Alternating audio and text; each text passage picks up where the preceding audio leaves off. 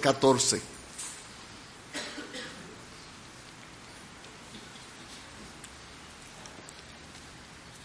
Evangelio según San Marcos, capítulo 14.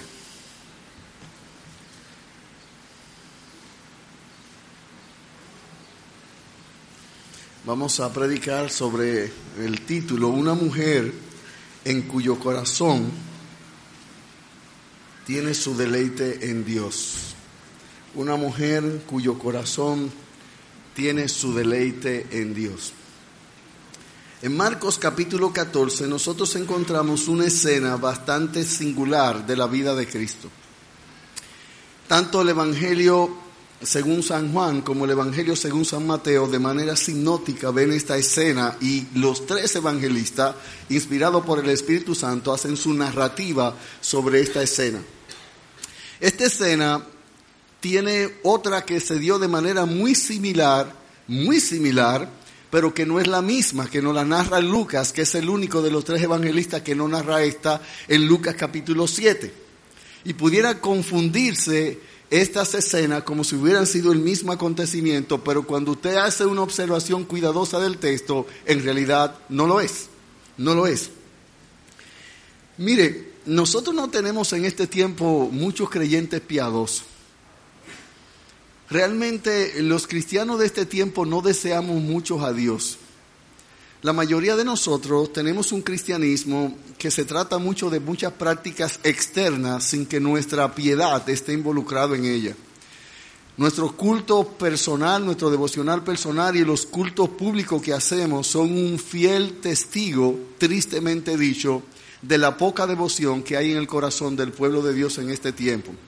Y aunque nosotros no tenemos una forma de medir la, la devoción a Dios, la piedad, sin embargo, la piedad tiene fruto que la evidencia, que aunque es muy interna, la ponen de manifiesto de manera externa, de manera que aunque no tengamos un, piedahómetro o un amorómetro para poder medir qué tanto un creyente, porque eso es muy cualitativo, eso no es cuantitativo, no podemos tener eh, algo que nos dé eh, los parámetros o los grados, la intensidad de la piedad, del amor, de la sed de Dios, del temor de Dios. Sin embargo, un corazón que ama a Dios internamente, cuyos afectos están inclinados y dirigidos a Dios, lo que nos puede poner de evidencia de que ese amor interno está son unas prácticas externas que sirven como un cuadro sintomatológico que expresan una verdad interna.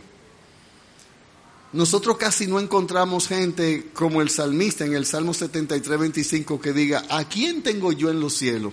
Sino a ti. Y fuera de ti, nada deseo en la tierra. A nosotros nos parece eso como algo poético o cursi, pero poco real a nivel de la piedad. Los creyentes no desean casi los cultos hoy. Los creyentes fácilmente dicen, yo estuve en el culto, pero el culto estuvo aburrido, porque realmente lo que se hizo ahí es lo que nosotros hacemos constantemente de manera repetida. Otros pueden decir, bueno, es que la forma de los himnos que cantan realmente a mí como que no me satisface. Yo necesito, o un himno, algunos dicen los himnos más viejos y otros dicen, yo necesito los, los, himnos de los cantantes de hoy, de, de, Marcos Witt, yo necesito oír a Marcela Gándara y que los cultos se hagan así porque eso es lo que me llena, si no yo me siento como vacío en el culto. ¿Y qué decir de la predicación? Algunos realmente ven la predicación como un tiempo cansón, monótono. Vea, toma el parámetro de su devocional eh, personal. ¿Qué tiempo dura? ¿Qué tiempo puede usted durar orando? La mayoría de nosotros, a los 10 minutos de orar, como mucho, ya no tenemos nada más que decir.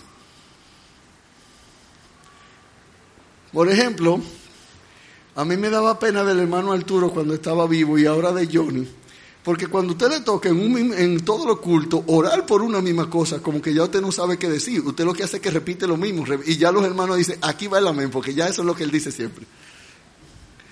Pero a cualquiera, o sea, llega un momento que nuestras almas como que no tienen esa comunión. Si usted fija, el himno que, que, dirigía al final es a los pies de Jesucristo. Dice, es el sitio aquí mejor, escuchando cual María la palabra de su amor y a los pies de Jesucristo yo la comunión, a los pies de Jesucristo la comunión con el Señor. Ya no tenemos creyentes que deseen a Dios, que busquen eh, que anhelen los cultos, o que anhelen evangelizar, o que anhelen ir con la Biblia y consolar a alguien y exhortar a alguien y animar a alguien a ser fiel a Dios, como que la pasión por Dios cada vez es menos. Y muchas iglesias modernas lo que están haciendo es haciendo un cuadro emocional de lo que es en realidad la pasión. Un cuadro emocional, me refiero, es, es esto.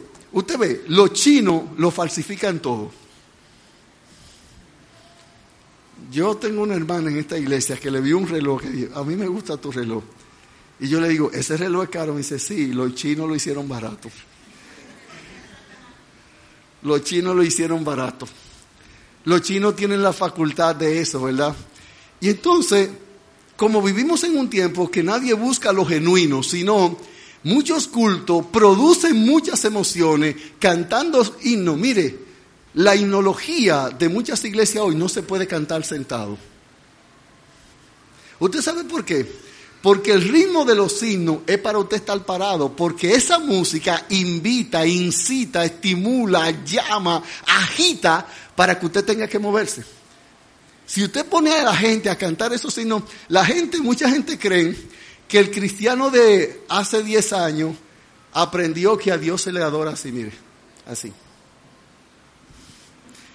Y que si usted no hace esto en la adoración, así, mire, así. Y no les repiten con una batería retumbando y marcando el tiempo fuerte, ahí, ¡pam! ¡pam!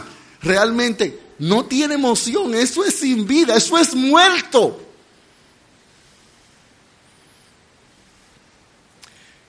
ese hermano, que está apasionadamente cantando ese himno, con todas sus facultades emotivas estimuladas por una canción, con, una, con unos instrumentos de percusión que, retumban, con una guitarra eléctrica de manera estridente, y después usted lo saca y véalo en su trabajo y mira su pasión por Cristo, por la verdad, por la verdad que se predicó en ese sermón donde él cantó y adoró con toda su alma y con toda pasión y con toda y con todo apego.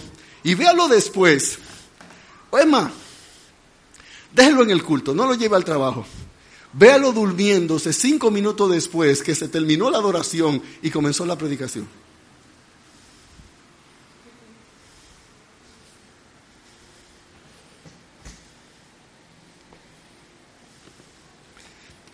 Hoy no hay gente, yo no estoy diciendo, no, no, me, no, me, no se confundan, yo no estoy yo no me estoy excluyendo de ese grupo. Yo quizás soy el primero del grupo en cuanto al poco afecto que tenemos los cristianos de hoy por Dios. Los cristianos de hoy somos frívolos en cuanto a la verdad. Y cuando yo hago de, de frivolidad, no estoy refiriendo a que usted tiene que vivir siempre cargado de emoción. No, no, no, no, no. Las emociones son muy pasajeras. Hay gente que no son tan emotivas, pero su afecto, su cariño, su apego, su piedad, su amor, su fidelidad a Dios es maravilloso, es grandioso, no tiene que ver con emoción. La emoción se expresa, es parte de cómo Dios nos creó, pero realmente el anhelo por Dios cada día es menos. Nosotros estamos tan llenos de cosas, tan llenos de cosas en esta vida. Nosotros tenemos tantas ocupaciones, preocupaciones y tantas cosas, que, tantos anhelos personales que no hay espacio para Dios en nuestros corazones. Cuando Cristo nació, cuando José y María venían para ser empadronados a su ciudad natal, ellos quisieron buscar un lugar para ellos en el mesón. Y estaba lleno. No hubo un lugar en el mesón para que el rey naciera. Así está el corazón lleno, lleno, lleno, lleno de tantas cosas que es como si no hubiera espacio para Dios. Cada día hay más cosas que compiten con Dios en nuestra vida y nosotros estamos tan embebidos y tan involucrados como los no cristianos en logros terrenales, en logros materiales, en cosas que son de este lado de la eternidad, sobre la tierra y debajo del sol, que prácticamente no hay espacio para la piedad ni para el afecto puesto en Dios. Realmente es triste ver la escena de cómo los cristianos estamos con el mismo nivel de ansiedad, con el mismo nivel de preocupación, con la misma escala de valores, ocupados y preocupados e interesados por las mismas cosas que alguien que nunca lea la Biblia y que alguien que nunca asista a un templo.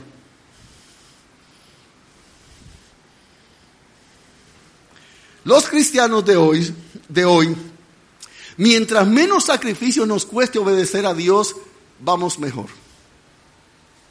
Cualquiera cosa que demande un sacrificio vivo, santo y agradable a Dios, no lo queremos. Nosotros somos la antítesis de lo que dijo David cuando fue a Araúna para ofrecer el sacrificio por el pecado que Dios había cometido Araúna quiso darle todo al rey para que él tuviera cómo sacrificar a Dios. Y las palabras de David deberían ser memorables para todo el tiempo del pueblo de Dios, para la iglesia desde ahora o desde el nacimiento de la iglesia hasta que Cristo venga. No, déjalo, sino que lo compraré por precio, porque no ofreceré a Jehová sacrificio que no me cueste nada. Cada cosa que demanda un poquito en el sermón de esta mañana, que estábamos hablando de la atracción de Satanás, uno de los elementos fundamentales del cual Satanás se vale para atraernos a pecar es que él estimula en la tentación a que nosotros nos amemos a nosotros mismos, que tengamos cuidado de nosotros mismos, aunque con ello nos, nos, conlleve el pecar contra Dios. Mucha tentación, mucha atracción y seducción en la tentación será que Satanás te dice, lo mismo que Pedro le dijo a Cristo, no tienes cuidado de ti mismo, no vayas a Jerusalén. Oiga qué atracción usó Satanás en esa tentación. ¿A qué mandó Satanás a través de los labios de Pedro en esa tentación? Piensa en ti, considérate a ti, como la gente dice en este tiempo. Sí, pero aún la misma, yo oigo psiquiatra, psicólogo, sociólogo, terapeuta familiar, pero la Biblia dice que nadie que no se puede amar a sí mismo puede amar a los demás, porque la Biblia dice, amarás a tu prójimo como a ti mismo. Entonces te está diciendo, ámate a ti mismo primero y luego puedes amar a tu prójimo. Es exactamente al revés del ciclo. La Biblia asume que yo me amo tanto a mí mismo, que yo me amo tanto a mí mismo, que hay que demandarme ahora que ame a mi prójimo. A mí no hay que enseñarme a amarme. La Biblia dice que el carácter de los hombres en los últimos tiempos sería amadores de sí mismo. La tres, egocéntrico, egolátrico y egoísta. Y en la medida que yo tengo tanto de mí, tengo menos de Dios. Entonces ya la pasión, la piedad, la devoción, la consagración, el afecto puesto en Dios cada día es menor. En Marcos capítulo 14, en el versículo 3, nosotros encontramos una mujer cuyo afecto, corazón y piedad estaba en Dios. Esta mujer que nos narra la historia en este pasaje dice, pero estando él en Betania, entienda ser a Cristo, ¿verdad? En casa de Simón el leproso, y sentado a la mesa, vino una mujer con un vaso de alabastro de perfume de nardo puro, de mucho precio, y quebrando el vaso de alabastro, se lo derramó sobre su cabeza. Y hubo algunos que se enojaron dentro de sí y dijeron, ¿por qué se ha hecho este desperdicio de perfume? Porque podía haberse vendido por más de 300 denarios y haberse dado a los pobres y murmuraban contra ella. Pero Jesús dijo, dejadla. ¿Por qué la molestáis? Buena obra me ha hecho. Siempre tendréis a los pobres con vosotros y cuando, y cuando querráis le podéis hacer bien, pero a mí no siempre me tendréis. Esta ha hecho lo que podía, porque se ha anticipado a ungir mi cuerpo para la sepultura. De cierto os digo que donde quiera que se predique este evangelio en todo el mundo, también se contará lo que ésta ha hecho para memoria de ella. Vamos a dividir esta porción en tres secciones. Y vamos a ver el corazón de esta mujer pintado por el Espíritu Santo en los pasajes paralelos que están en Marcos y que están en Juan sobre este mismo evento en la vida del Maestro. Pero antes de aprender de las escrituras para nuestro bien en esta noche, vamos a buscar el rostro del Señor un momentito en oración y roguemos su favor. Padre nuestro, gracias porque en la Biblia hay ejemplos a imitar y ejemplos a evitar. Y tú no ocultaste ninguno, lo dejaste ahí para que tu pueblo fuese enseñado por las escrituras. para que veamos tu integridad al comunicar la verdad y para que podamos aprender, para que podamos ser amonestados, pero también para que tengamos esperanza, para que veamos modelos de piedad, de cómo podemos seguir tus pasos, las huellas de Cristo, como mujeres, como hombres te amaron en verdad, como tu gracia los capacitó por el poder del Espíritu Santo para ser devotos, fieles, para tener piedad en el alma, para que sus afectos fueran tras ti y no tras este mundo. En esta noche, Señor, esclarece las escrituras, hable tu verdad, abre nuestros corazones, exhórtanos, amonéstanos, anímanos, desafíanos, rétanos, esperánzanos, danos aliento, danos motivo, danos valor y llena nuestras almas de ti en la medida que la vacía de nosotros mismos. Oramos que si hay algún amigo o amiga que nos visite en esta noche, que esta sea una noche buena, una buena noche, para que sus ojos sean abiertos a la verdad del Evangelio y para que pueda ver a ese precioso Salvador que es Cristo el Señor, cuya sangre es la medicina que cura su gran mal, el mal del pecado. Que esta noche alguien guiado por el Espíritu Santo, traído a la fe y al arrepentimiento, pueda creer en Cristo para salvación y perdón de pecado. Y que tu pueblo sea realmente alertado y animado, motivado y arengado, sea movido hacia ti en piedad, en afecto, en devoción, en consagración y en fidelidad. Te bendigo, Padre, y oro por los méritos de Cristo a favor de este rebaño y a favor de mí que tanto te necesitamos. En el nombre de Cristo Jesús oramos. Amén. Una mujer en cuyo corazón, en cuyo corazón tenía su deleite en Dios. Vean conmigo acerca de esta mujer que se nos da la narrativa y su obra. En primer lugar, veí, vamos a ver cómo esta mujer era devota y cómo amaba al Señor. Veamos que María, que es quien hace esto, cuyo nombre es la elegida, y aclaro que esta María, número uno, no es María Magdalena, número dos, no es María la madre de Jesús, esta es María, la hermana de Lázaro y de Marta. Aunque aquí no aparece en este texto que yo he tomado como base, los pasajes paralelos van a poner de relieve y claro que la alusión a esta María es María, la hermana de Marta. Y lo primero que quiero ver en la vida de esta mujer, como si fuésemos a dar un sermón biográfico en esta noche, es que esta mujer siempre estaba a los pies del Maestro, a los pies de Jesucristo. Por eso pedí cantar el, el, último himno que cantamos a los pies de Jesucristo. Es el sitio aquí mejor, escuchando cual María la palabra de su amor. Note que esta mujer siempre estaba a los pies de Cristo aprendiendo de Él o adorándole a Él. Casi cada vez que vemos a María, esta María, esta María, estaba a los pies de Cristo o aprendiendo o adorando. Note conmigo, vamos a ver tres pasajes que nos enseñan lo que estamos diciendo en esta, en esta noche.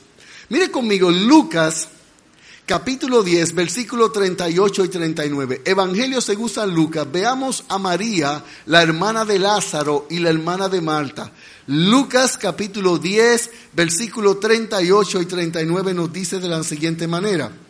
Aconteció que yendo de camino, entró en una aldea y una mujer llamada Marta le recibió en su casa. Esta tenía una hermana que se llamaba María, la cual sentándose a los pies de Jesús oía su palabra. El himno que usted cantó último está basado en este pasaje. A los pies de Jesucristo es el sitio que mejor, escuchando cual María, la palabra de su amor. Este es este texto que está haciendo alusión. Si usted cantó con el entendimiento, estaba haciendo alusión a esta verdad. ¿Dónde estaba María, la hermana del Malta, hermana de Lázaro? Ella, a diferencia de, de, de ella se sentaba a los pies de Jesús y oía su palabra. No te amaría de nuevo. Saquémoslas de esta escena, pongámoslas en otra, en otra escena. Juan capítulo 11. Venga Juan capítulo 11, un momentito conmigo. Usted recordará que este es el pasaje que nos narra la historia de la resurrección del hermano de María y de Marta, o sea, de Lázaro, de Lázaro. Yo quiero que usted note conmigo en Juan capítulo 11, los versículos 28 al 32. Veamos a María en escena nueva vez para que usted pueda entender por qué dimos el título que dimos a esta porción, a esta predicación. Dice Juan 11, 28, habiendo dicho esto, fue llamado a María su hermana, diciéndole el secreto, el maestro está aquí y te llama. Ella, cuando lo oyó, se levantó a prisa y vino a él. Jesús todavía no había entrado en la aldea, sino que estaba en el lugar donde Marta le había encontrado. Entonces los judíos que estaban en casa con ella y la consolaban, cuando vieron que María se había levantado de prisa y había salido, la siguieron diciendo, va al sepulcro a llorar allí. María, cuando llegó a donde estaba Jesús, al verle, se postró, otra vez ¿dónde? A sus pies. ¿Dónde encontramos en las escenas siempre a María? A los pies del maestro. A los pies del maestro. Pero no más, no más. Mira el capítulo 12 de Juan conmigo. Adelante un poquito ahí. Mire Juan capítulo 12, versículo 1 y versículo 3. Y vaya notando que esta es la misma María. Estamos hablando de la misma María. Dice Juan capítulo 12, versículo 1. Seis días antes de la Pascua, vino Jesús a Betania donde estaba Lázaro, el que había estado muerto y a quien había resucitado de los muertos. Y le hicieron allí una cena. Marta, ¿qué hace Marta? Exactamente, vemos a Marta y a María repitiendo la misma escena. ¿Qué es lo que nosotros encontramos en el Evangelio? De que Cristo le dice a Marta otra vez, Marta, Marta, afanada y turbada está con muchos quehaceres. Aquí vemos a Marta de nuevo en lo mismo, pero mire a María en lo mismo. Note, dice, verso 2, e hicieron allí una cena. Marta servía y Lázaro, que era uno de los que estaban sentados a la mesa con él, del que estaba sentado a la mesa con él. Entonces María tomó una libra de perfume de naldo puro, de mucho precio, y ungió qué? Los pies de Jesús. Aquí encontramos a María otra vez a los pies del Maestro. Esta mujer tenía una gran devoción por Cristo. Ella tenía un afecto, un respeto puro, santo, piadoso tenía una consagración hacia Cristo. Casi cada vez que encontramos una narrativa donde ella aparece, está en el mismo lugar, haciendo lo mismo, con la misma persona, con la misma devoción, con la misma pasión, a los pies del Maestro. Ven, nosotros no, no estamos viendo la dignidad, la altura de Cristo, la grandeza de Él lo supremo de Él, lo maravilloso, lo excelso de Él. Nuestro apego por Él es muy poco, nuestro afecto, nuestra devoción, nuestra consagración, nuestra dedicación, nuestro cariño por el Señor es muy poco. Nosotros prácticamente cualquier cosa o cualquier persona sustituye nuestro apego y nuestro afecto hacia Él. Pero esta mujer, como hemos visto aquí, prácticamente cada vez que la vemos en escena, la vemos mostrando adoración y aprendiendo del maestro. Ella está dolida por la muerte de su hermano. Ella amaba a su hermano Lázaro. Pero cuando Marta, su hermana, dice, el maestro está aquí y te llama, inmediatamente se para y cuando lo encuentra, a los pies del maestro. Ese es mi lugar. A los pies de Jesucristo es el sitio aquí mejor, escuchando cual María, la palabra de su amor. Veamos en segundo lugar que esta mujer mostró su afecto, como dije, siempre estando a los pies de Cristo o aprendiendo o adorando. Ahora, note en segundo lugar que el amor puro de María hacia Cristo le llevó siempre a dar de ella hacia Él lo mejor. Ella no era esta adoradora que aparece en el libro de Malaquía, donde Dios se queja, porque cuando se le iba a adorar, cualquiera que iba, ay, hay que ir para el culto. Y, este, oh, Señor, mire, este es el cordero que te trae. Es perniz quebrado, tiene mancha, pero ese fue el que encontré. Y además, realmente eh, vine a prisa, estuve plagado de afanes, de preocupaciones, de temores, me involucré tanto, pero, pero estoy aquí adorándote. No. Ella como un himno que hace mucho no cantamos, daba lo mejor al maestro.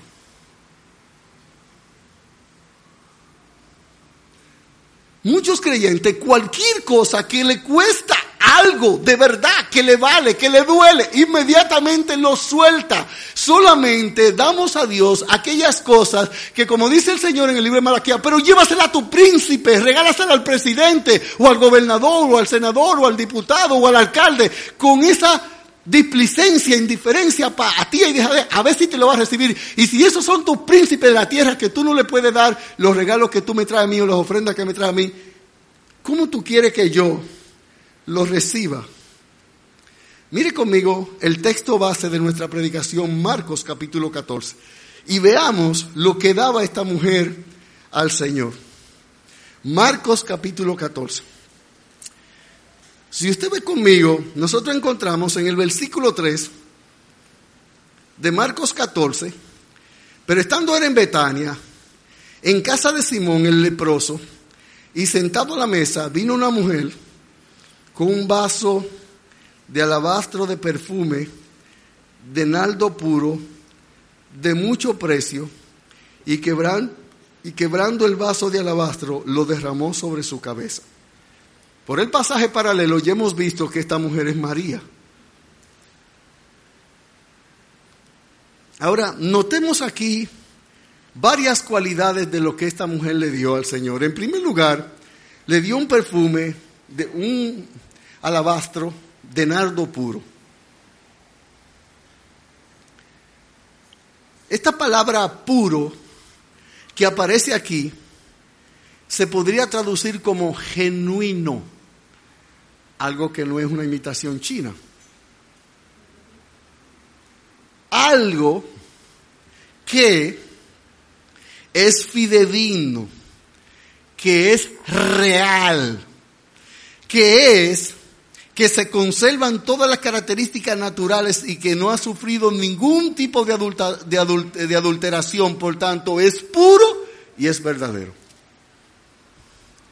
Ella dio, este nardo era traído de la India y de la planta que se hacía este perfume, que era muy, muy exclusiva, muy difícil, se podía sacar muy poco perfume. De tal manera que cualquier porción de este perfume era sumamente caro. Ahora, María pudo haber bautizado el perfume, como algunos vendedores de leche bautizan la leche aquí, ¿verdad?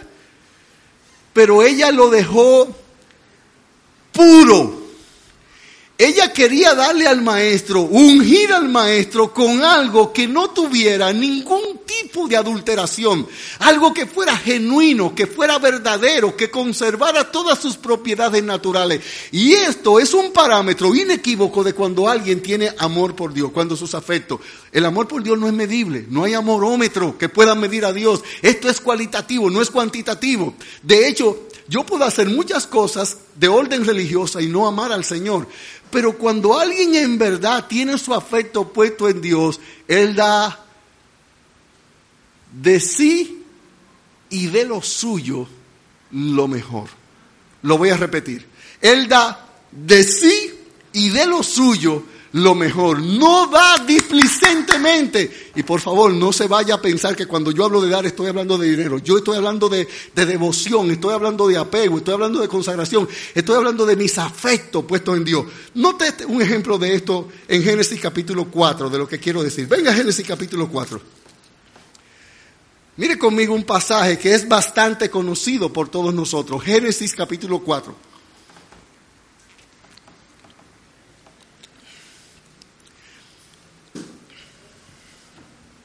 Dice Génesis 4.1,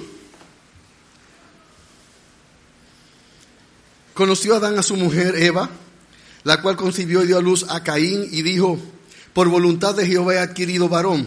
Después dio a luz a su hermano Abel, y Abel fue pastor de ovejas y Caín fue labrador de la tierra. Y dice el versículo 3 que aconteció que andando el tiempo que Caín trajo del fruto de la tierra una ofrenda a Jehová. Y Abel trajo también de los primogénitos de sus ovejas, de lo más gordo de ella, y miró Jehová con agrado a Abel y a su ofrenda. ¿Qué trajo Abel en su ofrenda a Dios? Lo primero, lo primogénito. ¿Qué trajo a ver con su ofrenda a Dios? Lo más gordo de ella. Esto no está expresando la devoción de haber por Dios. Mire, escritura explicando a escritura. Hay un principio hermenéutico que dice que la escritura es su propio y mejor intérprete. Y cuando nosotros vamos a las escrituras, nosotros podemos entender algunos pasajes que cuando en, primera instancia el Espíritu lo ilumina, no nos dan tanta luz, necesitamos otra escritura. Si usted viene a Hebreos capítulo 11, nosotros encontramos la explicación de esas dos ofrendas. Hebreos capítulo 11, nosotros encontramos por qué razón Jehová miró con agrado a Abel y a la ofrenda suya y no hacía Caín y a la ofrenda suya. Dice Hebreos capítulo 11, si usted nota conmigo, en el, voy a leer en el versículo 4. Por la fe Abel ofreció a Dios más excelente sacrificio que Caín, por lo cual alcanzó testimonio de que era justo, dando Dios testimonio de sus ofrendas, y muerto aún, habla por ella. Dios se agradó de la ofrenda. Ese domingo en la mañana, Caín y Abel vinieron los dos al culto, vinieron por el pasillo central para el alfolí, y allí estaba el alfolí, cada uno con su ofrenda en la mano, y cuando Dios con sus ojos, que son como, como llamas de fuego, miró el alma, miró el corazón, miró la actitud de estos dos jóvenes, le desagradó la ofrenda de Caín y le agradó la ofrenda de Abel. Esta mujer María dio al Señor un perfume que era puro, que no estaba adulterado, era de gran precio, de gran costo. Ella lo dio y no dio lo que se, lo que se solía en la costumbre judía, era que cuando se sentaban a la mesa los invitados, a veces estaba tanto el lavacro de los pies como se hacía, pero a veces se ungía con algún tipo de perfume echándole algunas gotas por encima a los invitados. En la forma en que ellos se acostaban, que era tirado, recostado sobre un asiento para sobre ahí con una mano coger los alimentos y comer, era fácil echar el ungir al invitado por la cabeza con cualquier cosa, fuera el aceite o fuera un, un perfume tan, tan costoso como este nardo.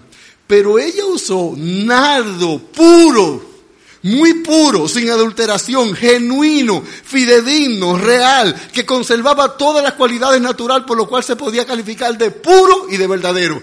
Daba lo mejor. Pero sigue anotando conmigo en el pasaje. Vuelva conmigo a Marcos capítulo 4, 14. Marcos capítulo 14 y veamos el corazón de esta mujer. Ella no solo dio naldo puro, sino que si usted ve en el versículo 3, después que dice un perfume de naldo puro, dice que era de mucho precio.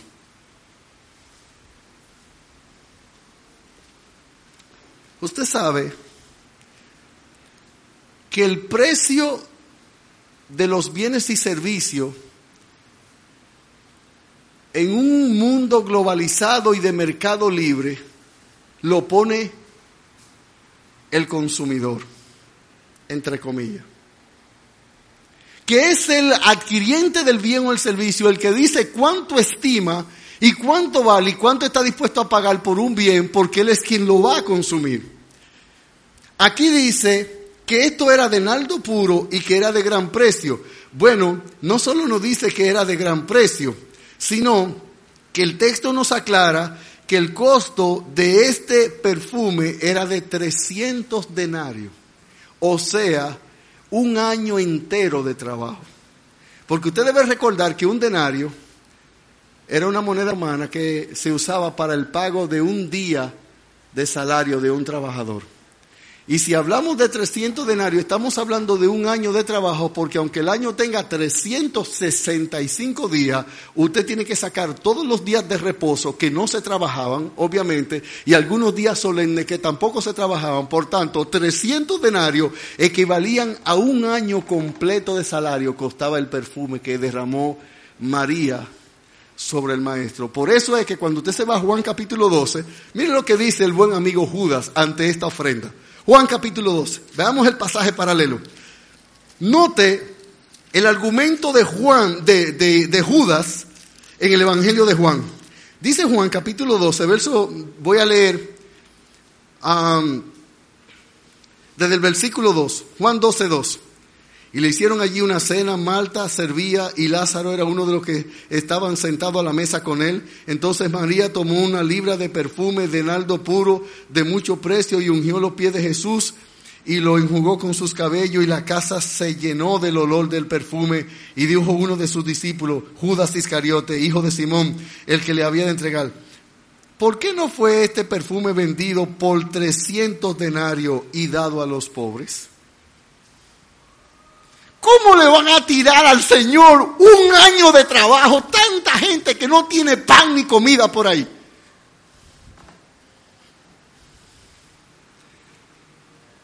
Es que ella daba no solo lo puro, sino lo que vale, lo que cuesta.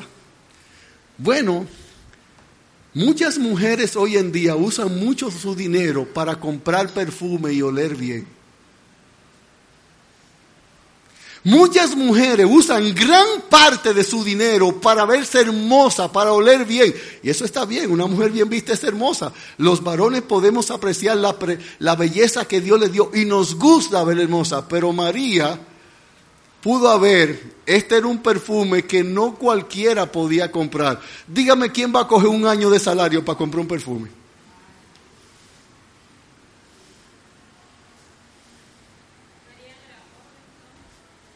Debía ser pobre.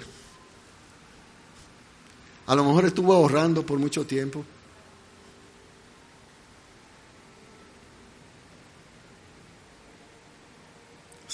Trescientos denarios. Ella le daba al Señor lo que le dolía, lo que costaba, lo que valía, lo puro, lo genuino, lo que no era falsificado. Ella le daba lo mejor al maestro. Y aquí vemos entonces, podemos ver claramente el corazón de esta mujer, su devoción por Jesús, siempre a los pies del maestro, siempre adorando al maestro, siempre aprendiendo al maestro, dándole lo puro al maestro y además dándole lo que lo, lo costoso, lo de lo de valor para ella.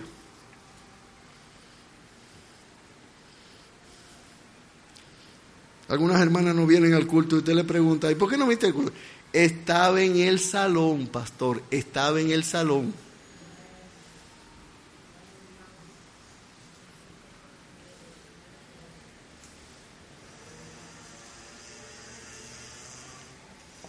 Gran precio. Note otra cualidad de esta mujer que nos habla de su, de su apego, de su afecto hacia Cristo. Mire Juan, capítulo 12, versículo 3, donde estuvimos un momentito. Juan 12, 3. Note otro dato que nos da el Espíritu Santo en este pasaje que nos hace ver el corazón de esta mujer hacia Cristo. Dice Juan 12:3, entonces María tomó una libra de perfume de nardo puro de mucho precio y ungió los pies de Jesús y los enjugó con sus cabellos y la casa se llenó del olor del perfume. Díganme algo en cual la mujer de hoy gaste más que en su cabello.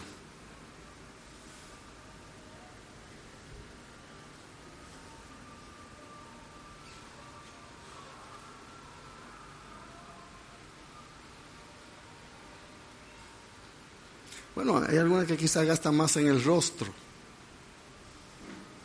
Pero una de las cosas que más una mujer aprecia de su cuerpo y que más una mujer, una mujer cuida y que más una mujer atiende y que más una mujer invierte y que más una mujer quiere ver es su cabello. Y sabe, después que unge al Señor con un aldo puro, que es de gran precio, ¿sabe lo que ella cogió? La toalla más limpia de la casa para secarle los pies al maestro. Su cabello. Esto es lo que nos habla, esta escena es reveladora del corazón de esta mujer. Realmente su corazón, su afecto, así como siempre la vemos, a los pies del maestro, adorando al maestro, aprendiendo al maestro, la vemos dando el naldo puro al maestro, de gran precio al maestro, ahora toma su cabello, su pelo, lo que una... Pero yo quiero que noten otra vez la relación de María con los pies del Señor. ¿Qué fue lo que ella secó? Su brazo, su cabeza, los pies. Es como yo cojo la parte más superior de mi cuerpo para sacar la parte más inferior de él.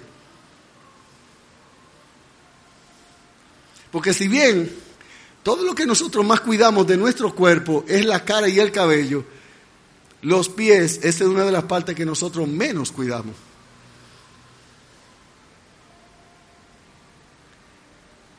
Si Simón no le dio a Cristo agua para lavar sus pies, por el tipo de calzado de sandalia que tenía un judío y por las calles polvorientas, es muy probable que los pies de Cristo estaban bastante sucios de polvo.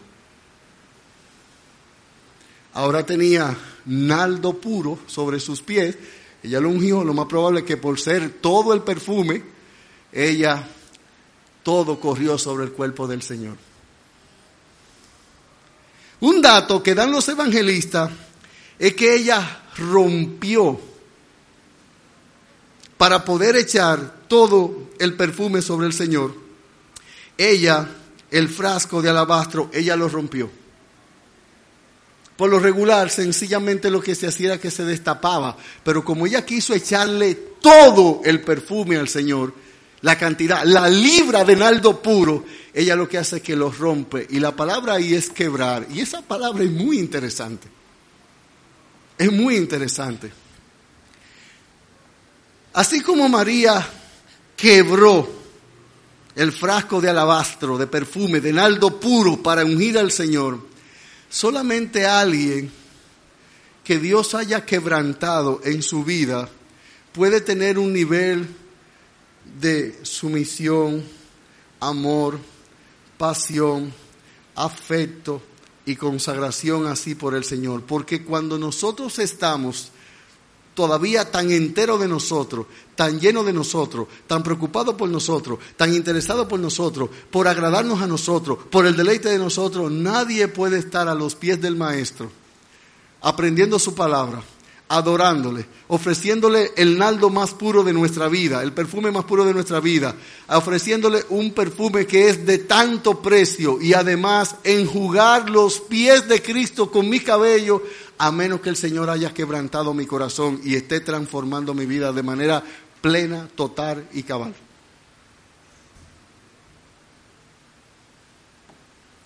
Y si usted cree que yo estoy exagerando al decir todas esas cosas de María, concluyamos este sermón en esta noche tomando de los labios del propio Cristo lo que Él dijo de ella. Si yo estoy exagerando en esta predicación la devoción de María, el afecto de María, la integridad de María, la pureza de esta María, no María Magdalena, no María la Madre del Señor, estamos hablando de María, la hermana de Marta y hermana de Lázaro.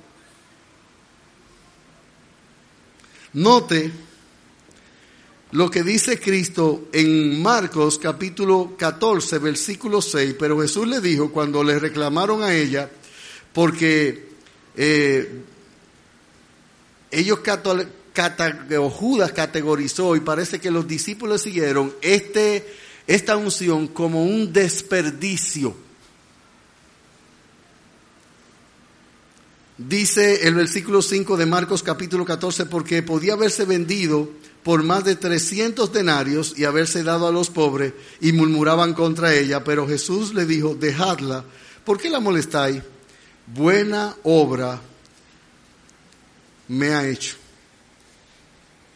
Esta palabra buena es muy interesante en el griego. Aparece en muchos pasajes en el Nuevo Testamento. Y esta palabra buena a que Jesús hace aquí es la palabra kalos en griego. K-A-L-O, asentado S al final. Kalos es la palabra griega. Y esa palabra significa cuando usted ha hecho algo con una actitud pensando en Dios, dirigida hacia Dios, en dirección a Dios, con un propósito que va orientado a, pensar en Él, a agradarle a Él. No es cuando yo agarro una, una señora anciana que realmente quiere cruzar la calle, un tránsito muy, muy, muy fluyente. Ella, la pobre, ya tiene sus cualidades físicas, tanto sus su, su capacidades motoras, eh, eh, motoras inferiores y superiores, muy, y su vista. Y yo le digo, venga señora, venga señora. Y yo me quedo y pacientemente cruzo con ella. Y yo quiero ah, sentirla bien y protegerla. No, no, no. Esta palabra, eso es hacer un bien. Pero aquí la palabra que Cristo dice, buena obra, buena obra me ha hecho esta. Esa palabra buena ahí es la, una obra que se hace con la intención de corazón expresa de agradar a Dios, pensando en Dios, dirigida en Dios, buscando a Dios. Por eso le estoy diciendo que yo no estoy exagerando el texto, sino que esto es el producto de una exégesis del texto, donde Cristo mismo dice, esta mujer me ha hecho un calos, me ha hecho una buena obra con la actitud de honrarme a mí. La idea que tiene esta palabra en el griego es alguien que quiere hacer algo honroso, hermoso y lo mejor para alguien. Esa es la palabra kalos en griego. María hizo esto con el propósito expreso de agradar a Cristo, de honrar a Cristo. Le dio siempre a sus pies, siempre aprendiendo, siempre adorando. Le dio lo puro, lo legítimo, le dio lo que es de gran precio y enjugó sus pies con lo que es de gran estima para ella como mujer.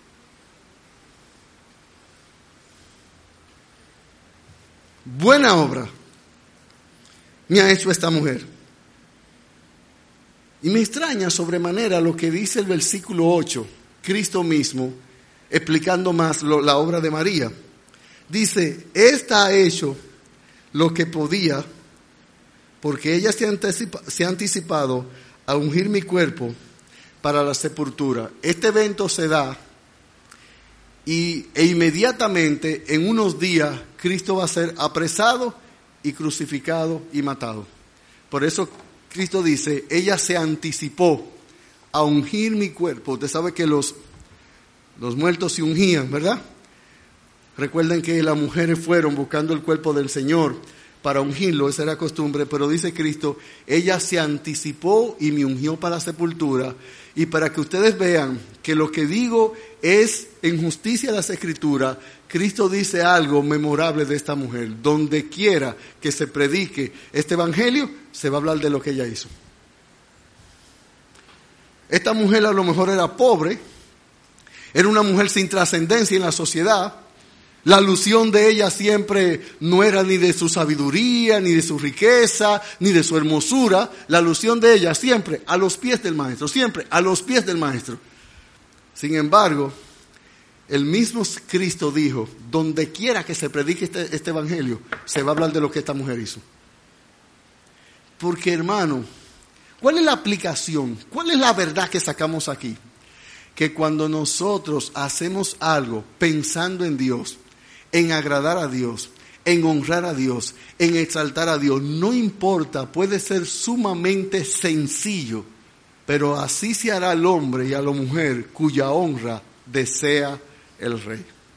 El Señor, cuando nosotros hacemos algo, una buena obra para Él, con una actitud hacia Él, con la intención de honrarlo a Él, de, de exaltarlo a Él, el Señor se encarga. Mira, nosotros no tenemos que hacer nada buscando la propia honra, porque nosotros no hemos sido creados para recibir honra, sino para dar. A los llamados de mi nombre, para gloria mía los he creado, los formé y los hice. No a nosotros, oh Jehová, no a nosotros. Sin embargo, dice la Biblia que el que vela por los intereses de su Señor tendrá honra. Y aunque María, la intención de su corazón, la actitud de su corazón era agradar al Señor con lo mejor de ella, con todo lo mejor. El Señor no necesita que tú des mucho ni que des grandes cosas. Él solo quiere que tú le ames con lo que Él te ha puesto, con los dones, con la oportunidad que Él te da. Tú no necesitas hacer muchas cosas ni grandes cosas. Haz las pequeñas cosas con el afecto puesto en Él, con el anhelo sincero, haciendo una buena obra dirigida tan solo hacia Él. Ahora aquí está desvelado, revelado, puesto en claro el corazón de esta mujer. Daba para el maestro lo puro, lo de gran precio Y entonces no solamente dio lo mejor de ella en sentido de naldo puro y de gran precio, sino que de ella misma con su cabello ungió los pies del maestro. ¿Y tú? ¿Y yo? ¿Qué estoy dispuesto a dar por él? Nosotros exaltamos su gracia en los cultos y decimos que solo es por su gracia que somos salvos y de verdad es solo su gracia la que nos salva. No hay nada más que podamos hacer. Su gracia nos lleva al cielo y nos libra del infierno. Tanto su gracia como su misericordia, esas dos virtudes divinas, la misericordia me libra del infierno y la gracia me mete en el cielo. Y es solo porque Él es bueno, según a Él le place, según a Él le plugo. Para alabanza de la gloria de su gracia somos salvos.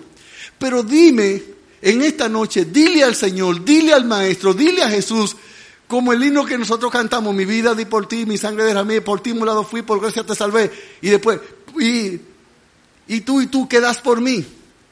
¿Qué ofreces por mí? Hermano, ¿cómo está tu devoción a Dios?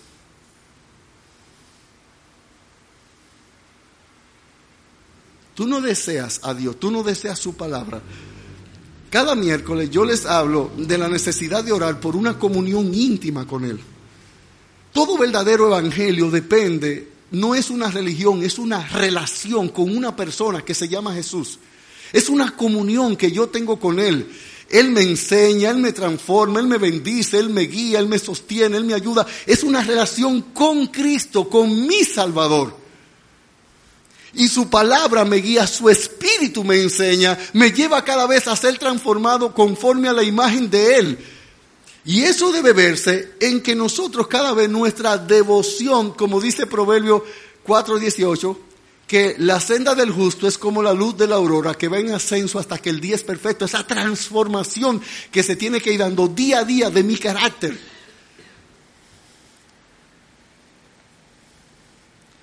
Hermano, usted ama al Señor.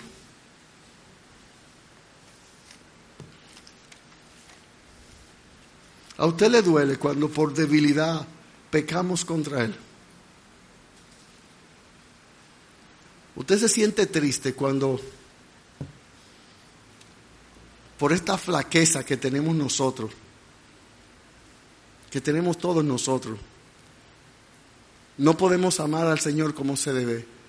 Recuerdo un libro que leí muchos años de un creyente que estaba en un lugar llorando con sollozo, con sollozo. Y alguien le pregunta, ¿y por qué tú lloras? Él dice, lloro porque no soy capaz de amar más a Jesús.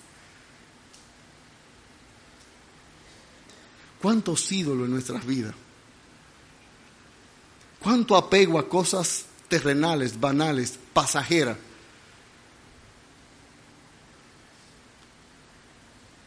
En esta mujer la Biblia nos deja un ejemplo de un corazón que Dios había quebrado, quebrantado, y podía salir de él adoración a los pies del maestro, aprendizaje, perfume de nardo, nardo de gran precio, usando mi cabello con la expresa intención de adorar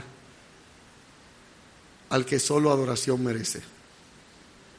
Pidámosle al Señor que nos ayude de verdad, que nos ayude. Y no nos conformemos con menos. Que nuestro corazón nosotros le estemos dando lo mejor al Señor, que estemos buscando primero su reino y su justicia, que estemos con la actitud creciente de cada día valorando las cosas eternas, las que no se ven, las que nos acercan más a Él, las que nos hacen parecernos más a Él. Porque a eso nosotros hemos sido llamados en esta salvación en esta gracia. Pablo dice a los hermanos en Corinto que nosotros olemos a Cristo. Yo me imagino que cualquier mujer en este tiempo que pudiera ponerse un poco de ese perfume de naldo puro, quisiera que todo el que le pase por el lado le huela y le ¿tú sabes lo que es eso? Eso es nardo traído de la India.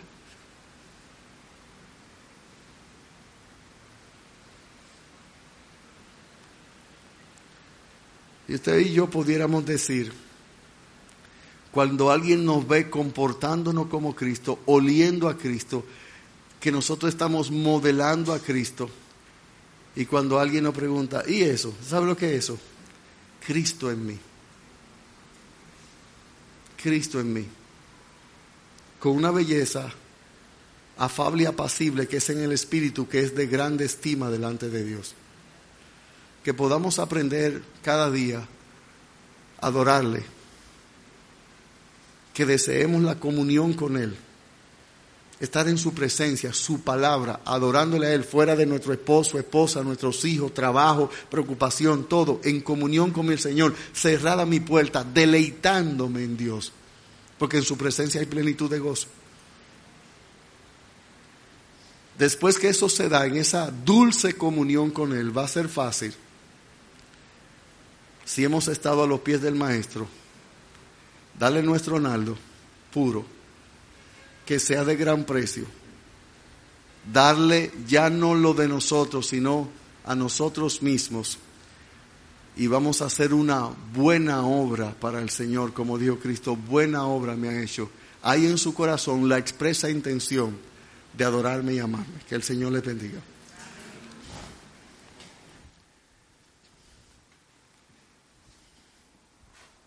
Gloria al Señor por su palabra. Vamos a entonar un himno más. Le voy a pedir por favor que nos pongamos en pie.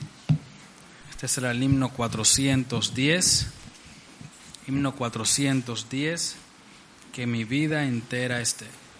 Después de este himno, voy a pedir al hermano Manuel que por favor nos despide en oración.